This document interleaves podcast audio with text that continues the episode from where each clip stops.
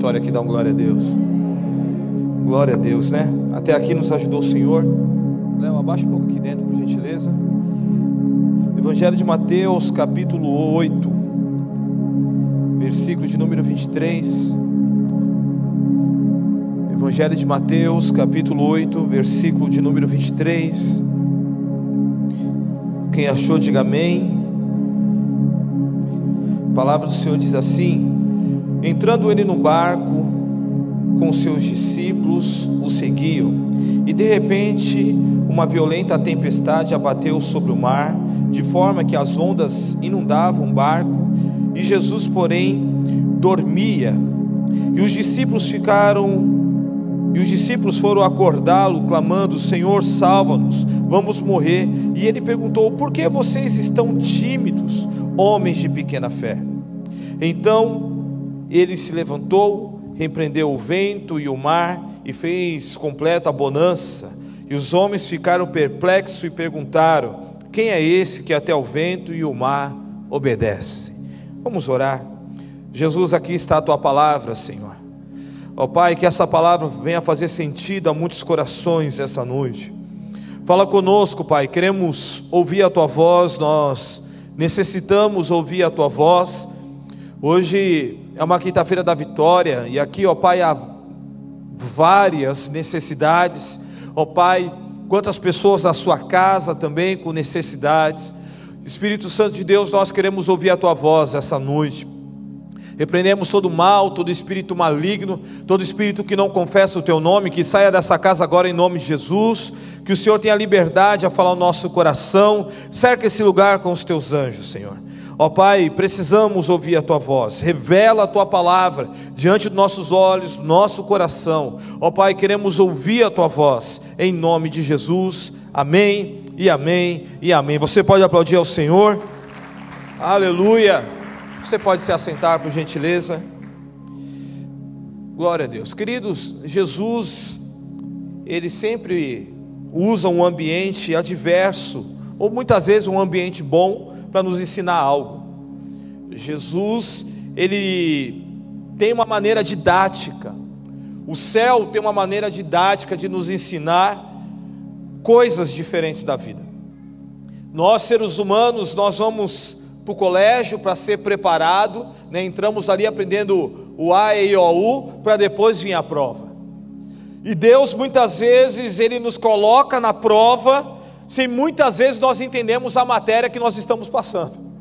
Deus muitas vezes nos joga dentro do, da prova, põe a prova e fala: que prova que é essa? Vamos fazer junto. Deus muitas vezes Ele nos coloca em um ambiente Coloca a gente em uma geografia totalmente adversa, sem entender o que estamos vivendo, o que estamos passando, para Ele nos ensinar algo. Deus muitas vezes nos ensina a perseverar perseverando. Deus muitas vezes Ele nos ensina a confiar confiando. Deus muitas vezes nos ensina a lutar lutando.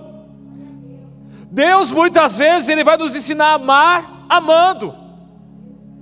Deus vai nos ensinar muitas vezes a perdoar, perdoando.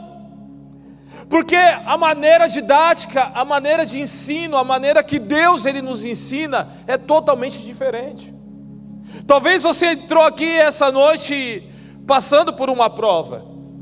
E você não está entendendo essa prova. Talvez você está na live também, passando por uma prova e não está entendendo essa prova. Porque às vezes a maneira que Deus nos ensina é totalmente diferente da nossa. O profeta Isaías já nos ensinava que o caminho de Deus é diferente do nosso, e o pensamento de Deus também é diferente do nosso. Deus ele age totalmente diferente, a maneira didática, a maneira que Deus nos ensina.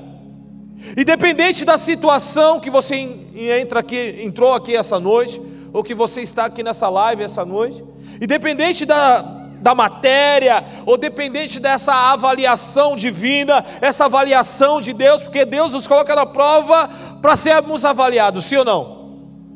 Independente disso, nós precisamos estar atentos aos detalhes de Deus. Nosso Deus é um Deus de detalhes. Todos os detalhes ele faz a diferença. Sim ou não? O detalhe faz a diferença. Um vestido de uma noiva, o detalhe faz a diferença. A cereja do bolo faz a diferença. E Deus, Ele sempre quer nos deixar atento a esses detalhes. Detalhes da Sua palavra. Diz o texto que nós lemos que Jesus ele entra ao barco. E após Jesus ele entra após um dos sermões mais famosos que nós conhecemos, que é o Sermão do Monte, que é onde Jesus ele traz lições a respeito da conduta moral e de princípios que é, normatizam a origem da vida cristã.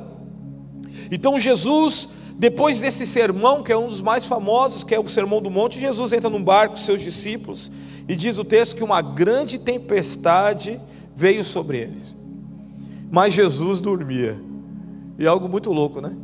No meio da tempestade, Jesus estava dormindo.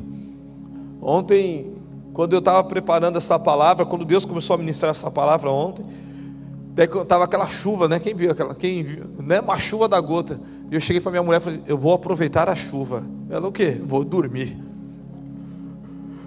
Jesus aproveitou a tempestade e falou assim: Eu vou dormir.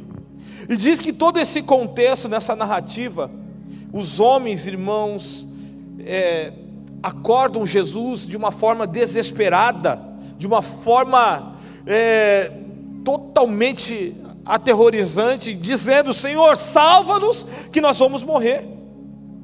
Ou seja, o desespero toma conta daqueles homens. O desespero vem de uma forma sobre a vida daqueles homens. Eles ficam totalmente desesperados. Falam, Olha, a gente vai morrer. Senhor, salva-nos. Faz algo aqui, porque o bicho vai pegar aqui, a gente vai morrer. E todo nesse contexto de tempestade, nesse contexto de mar, nesse contexto de vento, de ondas turbulentas, de gritos, de pavor, Jesus diz: não fique tímidos. Jesus diz para eles: não fiquem seguros, porque essa expressão de medo, porque essa insegurança. Talvez você entrou aqui essa noite no meio de uma tempestade, uma tempestade talvez emocional, uma tempestade da vida, e Jesus fala para você: por que essa expressão de insegurança, por que esse medo, por que você está vivendo isso, homens e mulheres de pequena fé? Homens e mulheres de pequena fé, a maneira que Deus nos ensina, a maneira didática de Deus é totalmente diferente da nossa. E essa expressão no original, pequena fé, significa no grego oligopistoi, oligopistoi, que se refere à quantidade e à qualidade da fé. Quando Jesus, ele fala homens de pequena fé, ele está falando assim, a sua qualidade e o tamanho da sua fé. Por que vocês estão? Quando Jesus falou isso, homens de pequena fé, Jesus estava mensurando a qualidade e a quantidade da fé. E eu pergunto para você: qual é o tamanho e a qualidade da tua fé? Qual é o tamanho e a qualidade da fé que você tem em Jesus? Por que você está desesperado? Por que você está com medo? Essa palavra está fazendo sentido para algumas pessoas. Talvez há pessoas que entraram nessa casa ou estão conectados conosco, estão desesperados e com medos e seguro, e Jesus fala: homens e mulheres, qual é a qualidade e a quantidade da tua fé? Como que você confia em mim? Como você confia? D.L. Carson, um teólogo reformado evangélico, professor do Novo Testamento e membro do Conselho Gospel de Conexões do Mundo e também é, organizador de um dos maiores eventos de John Piper, ele diz uma frase assim: A falta da fé entre aqueles os quais a fé deve ser o central é especialmente decepcionante. Irmãos, nós como cristãos, a fé ela tem que ser o centro da nossa vida. Nós, como cristãos, a fé, ela tem que ser o centro da nossa realidade.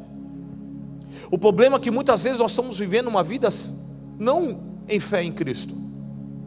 Estamos vivendo uma vida, qualquer outra vida, mas não com convicções. Os cristãos do primeiro século, eles viviam uma vida de fé.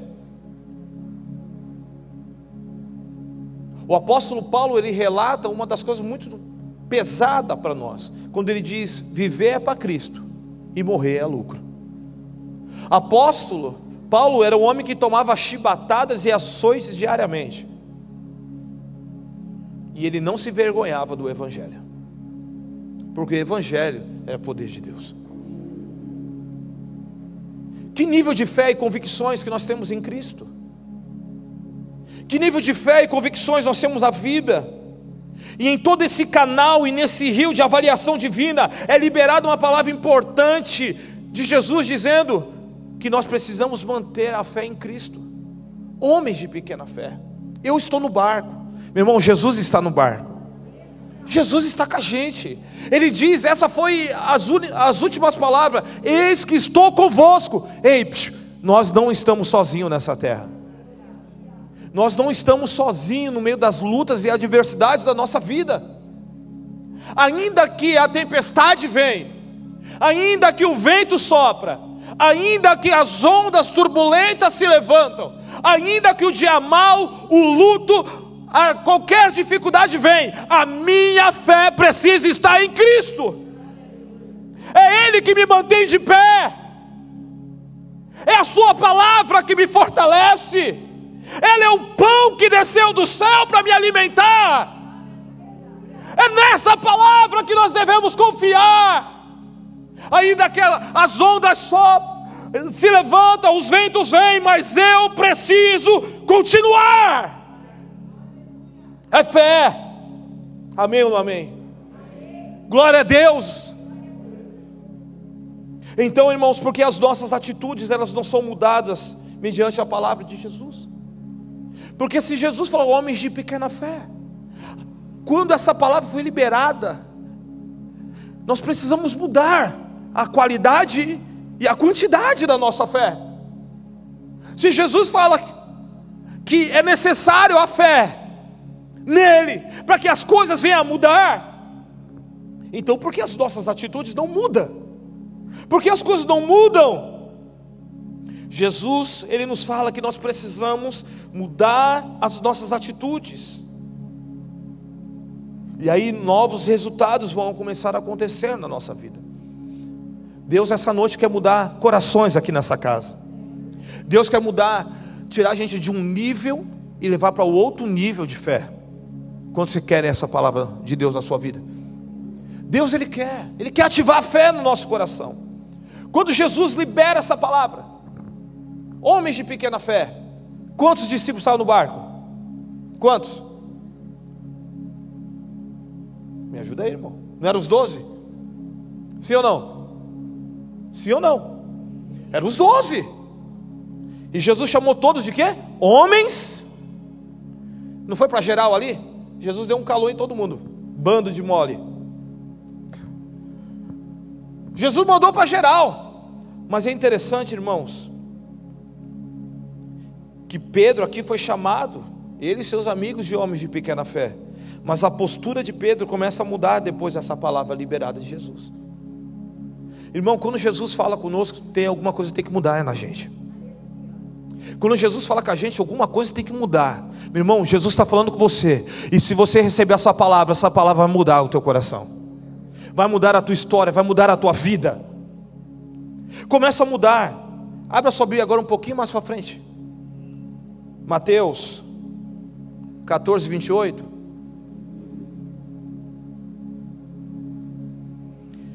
Mateus 14, 28.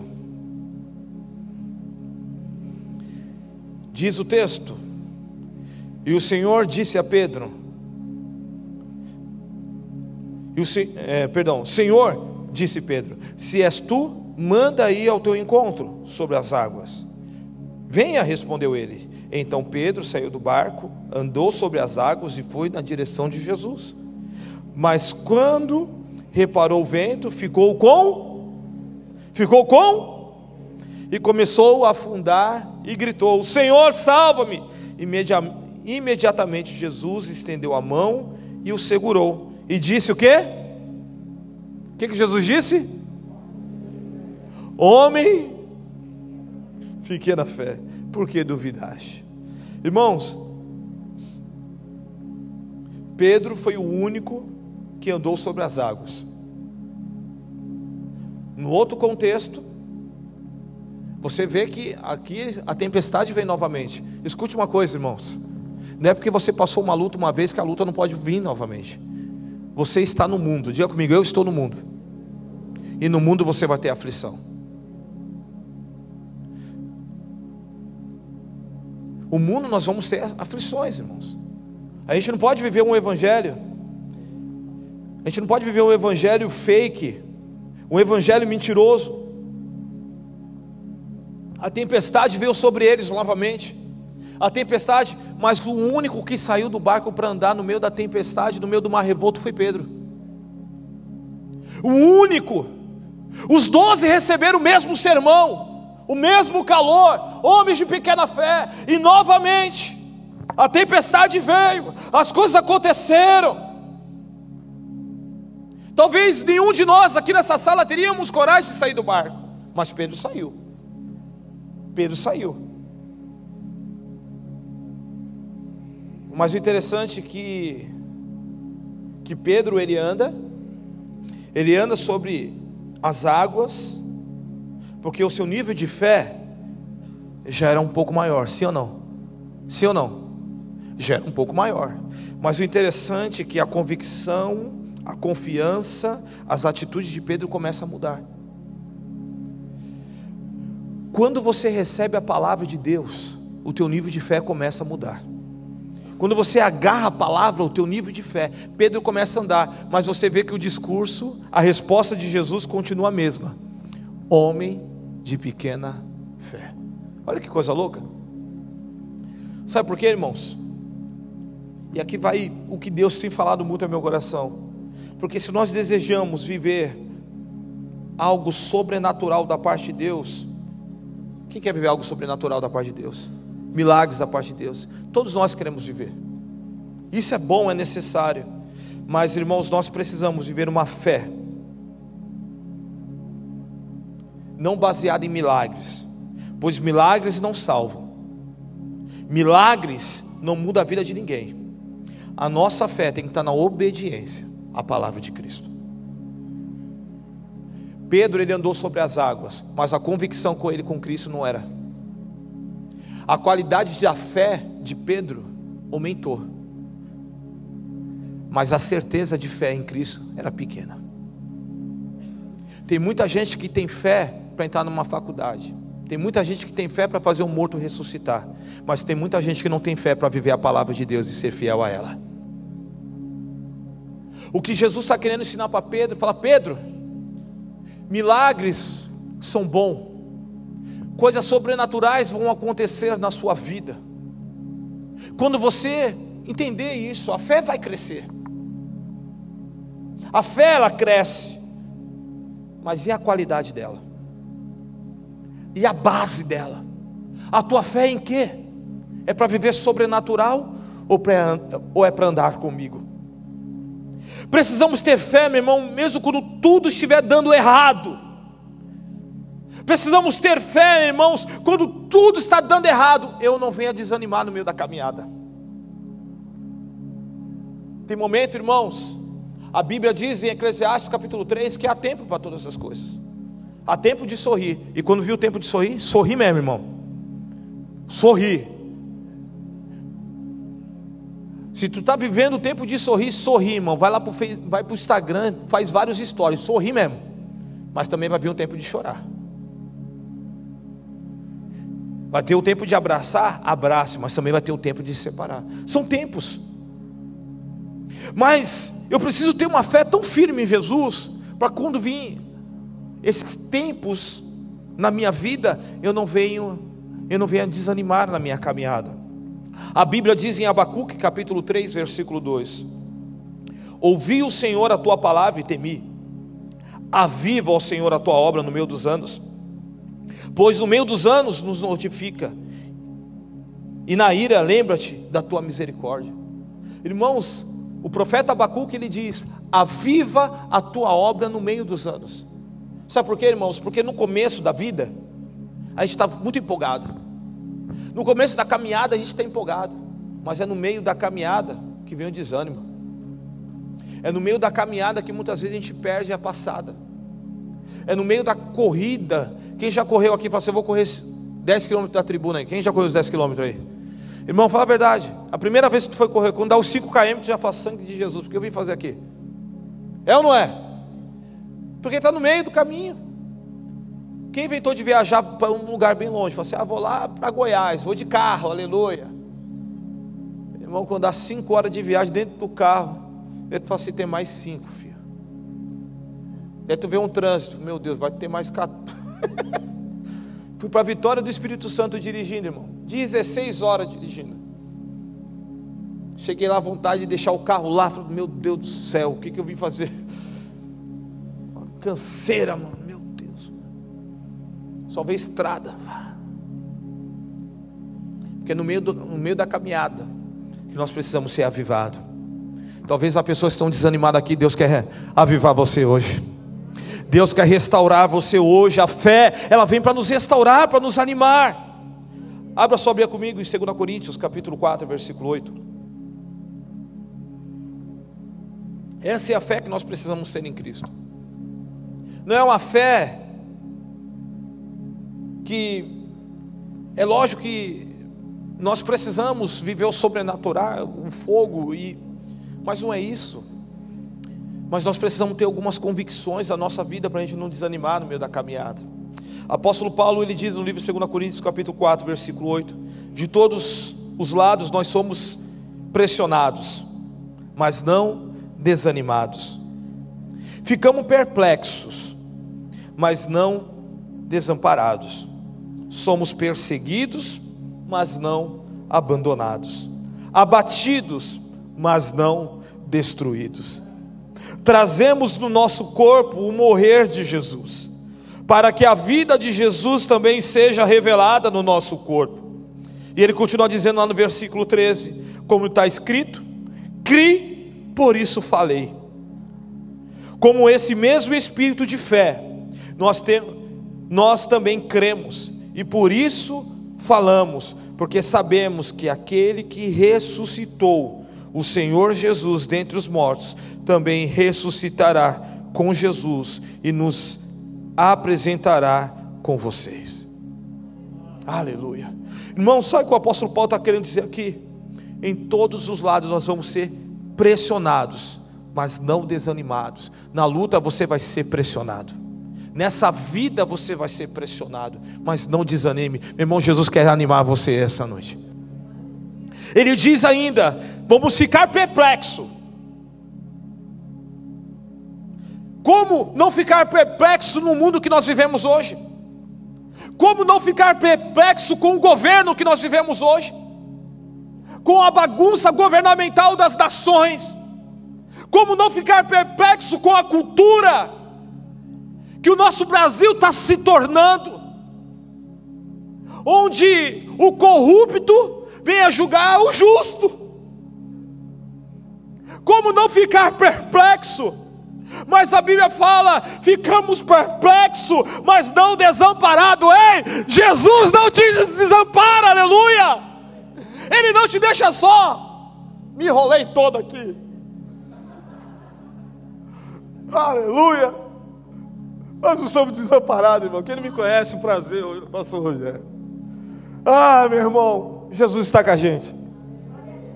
E ele continua dizendo: nós somos perseguidos. Meu irmão, se prepare para a perseguição, viu? Quem é crente é perseguido. Quem é crente, minha boca é amigo de todo mundo. É, irmão. Não é verdade? Quem é minha boca, filho? É.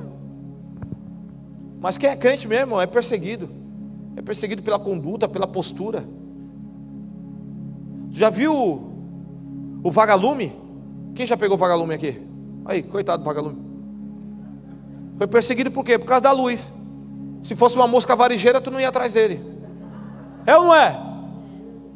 Durante o dia, você olhou para o vagalume e nem sabia que era vagalume. Sim ou não? Mas à noite ele brilhou. Ah, vagalume, vamos pegar. Foi perseguido, filho. Quem brilha é perseguido. Quem brilha é perseguido. Ele diz: Nós somos perseguidos, mas não abandonados. Você não está sozinho. Aleluia. Isso alegra nosso coração, igreja. Sabe, nós somos perseguidos, mas não abandonados, abatidos. Talvez há muita gente abatida aqui essa noite abatido com as lágrimas dos olhos, o coração abatido, mas não destruído. Ei, Jesus te põe de pé hoje. Aleluia! Aleluia! E o apóstolo diz: trazemos no nosso corpo o morrer para Jesus. É no corpo, irmão. É nessa vida que nós vamos trazer o morrer para Jesus. É a fé. É a fé. E eu pergunto qual é a qualidade e o tamanho da sua fé. Isso é a marca de uma fé vitoriosa. Quem quer ter uma fé vitoriosa aqui? A fé vitoriosa é baseada na revelação divina. A fé vitoriosa é revelada quando eu conheço Jesus. Não por aquilo que Ele tem para me dar, mas por aquilo que Ele é. Essa é uma fé vitoriosa. Essa é uma fé revelada na revelação divina. É uma fé vitoriosa, é aquela na ressurreição do corpo. Porque Jesus, Ele vai voltar. A morte não tem mais a última palavra. A última palavra é de Cristo, porque Ele tem a chave da morte e da vida, e não é desse corpo, mas é no Espírito, ainda que sofremos nessa terra, Ele vai nos ressuscitar com Ele. Essa é a fé que vence o mundo, essa é a revelação divina. Meu irmão, não é através de milagres que nós vamos andar com Jesus, mas é através de convicções, é através de certezas. Pedro, ele começou a entender que milagres nunca pode estar na frente da fé. Milagres nunca pode estar na frente da fé. Que sacrifício nunca pode estar na frente da obediência, que o amor sempre vai estar na frente do perdão. Isso é fé. O milagre nunca pode estar na frente da fé. Tem muita gente que vive milagre, mas abandona Jesus na caminhada. Tem muita gente que faz sacrifícios, mas não obedece. Tem muita gente que não perdoa porque não conhece o amor. Porque quem ama, perdoa. Jesus, a Bíblia fala que Deus amou o mundo. Deus amou. Na cruz, o que, que Jesus falou? Pai perdoa. Quem ama, ama primeiro e depois perdoa. Se você não perdoa é porque você não aprendeu a amar. E Deus é amor. Deus é amor. E a Bíblia fala: se você não perdoar o teu irmão que vê, você não pode ser perdoado por Jesus. Se você não perdoa o teu irmão que vê, como você, se você não ama o seu irmão que vê, como você vai amar o Deus que não vê? Então, irmãos, essa é a fé. As nossas atitudes precisam mudar, porque tem muito cristão hoje que só quer viver de milagre. Amém, irmãos? Nós precisamos viver de milagre. Os milagres nos ajudam, os milagres fortalecem a nossa fé, nos dá ânimo, nos ajuda, mas não é isso. Precisamos viver uma fé no Filho de Deus, crendo na Sua palavra e continuar a viver nessa terra, ainda que algumas coisas aconteçam não do nosso jeito. A gente precisa continuar confiando em Jesus. Irmãos, nós precisamos continuar servindo a Jesus. Nós precisamos continuar essa caminhada servindo a Jesus. Ainda quando você perde um ente querido, você tem que continuar pregando a palavra e servindo a Jesus como servia. Você, ainda que você seja mandado embora do emprego, eu continuo servindo a Jesus e amando até que ele volte. Sabe, irmãos, nós precisamos viver a nossa fé baseada em certezas, em convicções da palavra, não apenas por aquilo que Deus tem para dar. Quantas coisas o seu pai prometeu e não conseguiu cumprir na sua vida? O seu pai e a sua mãe. Talvez o seu pai falou que ia te dar um videogame e não te deu. Quem recebeu sua promessa e não ganhou aí? Tem alguém? Aleluia. Somos nós. Comprei meu videogame com 30 anos.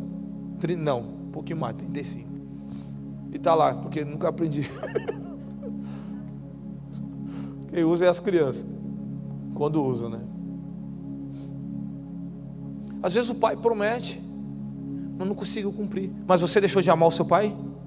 Sim ou não? Você deixou de amar sua mãe porque ela falou que ia dar e não conseguiu dar. Você deixou de amar. Sabe por quê?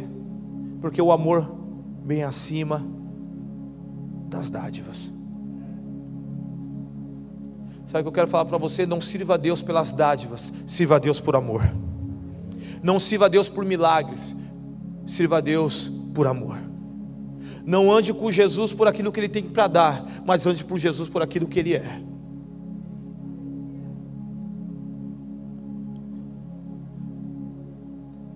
As nossas atitudes precisam mudar. Abra sobre comigo em Atos capítulo 5, versículo 14.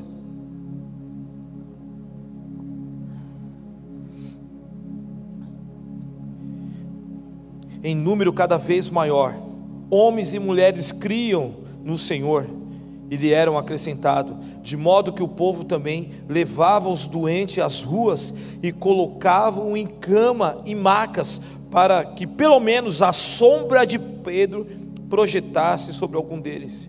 E quando ele andava, fluíam também as multidões na cidade, aproximavam de Jerusalém, trazendo seus doentes, que eram atormentados por espíritos imundos, e todos eram que? Curados. Irmãos, atitude de fé continua, a atitude de fé de Pedro continua a mudar, mas agora em Atos. O cara que foi chamado homem de pequena fé no meio da tempestade. Daqui a pouco foi chamado homem de pequena fé, mas ele andou sobre as águas. Agora o cara está pregando e a sombra dele, as pessoas colocavam os doentes para ser curados. Você vê que conforme você vai crescendo, Conforme a tua fé vai crescendo, você se torna mais ousado. Deus quer trazer ousadia para o povo de Deus nesses últimos dias. Deus quer trazer ousadia. Pedro ele pregava e milhares e milhares de pessoas se convertiam. A postura de Pedro começa a mudar. Os doentes eram colocados nas ruas para que ele curasse. Mas o interessante, irmão, nesse texto, porque quem tem sombra é quem está na luz. Quem tem sombra é quem está na luz. Então, quem curava não era Pedro, quem curava era a luz. Aleluia. Sabe o que Pedro começou a entender? Os milagres não vêm de mim, o milagre vem dele. O favor não é meu, o favor é dele é Ele que faz tanto o querer como efetuar. Ele andava, quem está na luz tem sombra. Se você não está na luz, não tem sombra. Sabe o que eu quero falar para você, meu irmão? Que milagres, bênção, sempre vai vir quem está na luz. O favor de Deus vem. A Bíblia fala: quem anda as bênçãos corre atrás. Quem anda na luz, a sombra está aqui, a sombra sempre está atrás. Quando ela está na frente, tu passa aquele.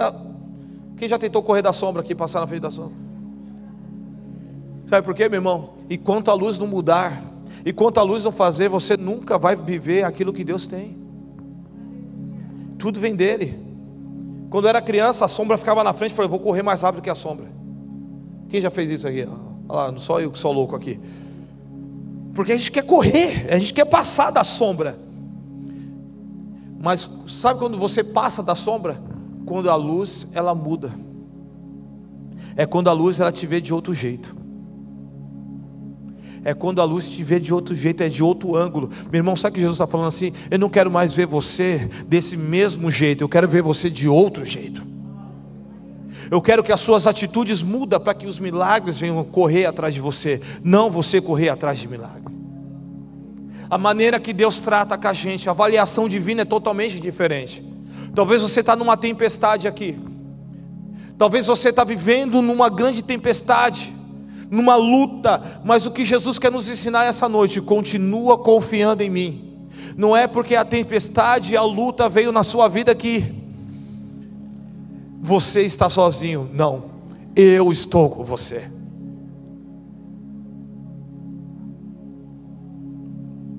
A sua fé em Jesus. Que a sua fé hoje, irmão, esteja em Jesus e não nos milagres.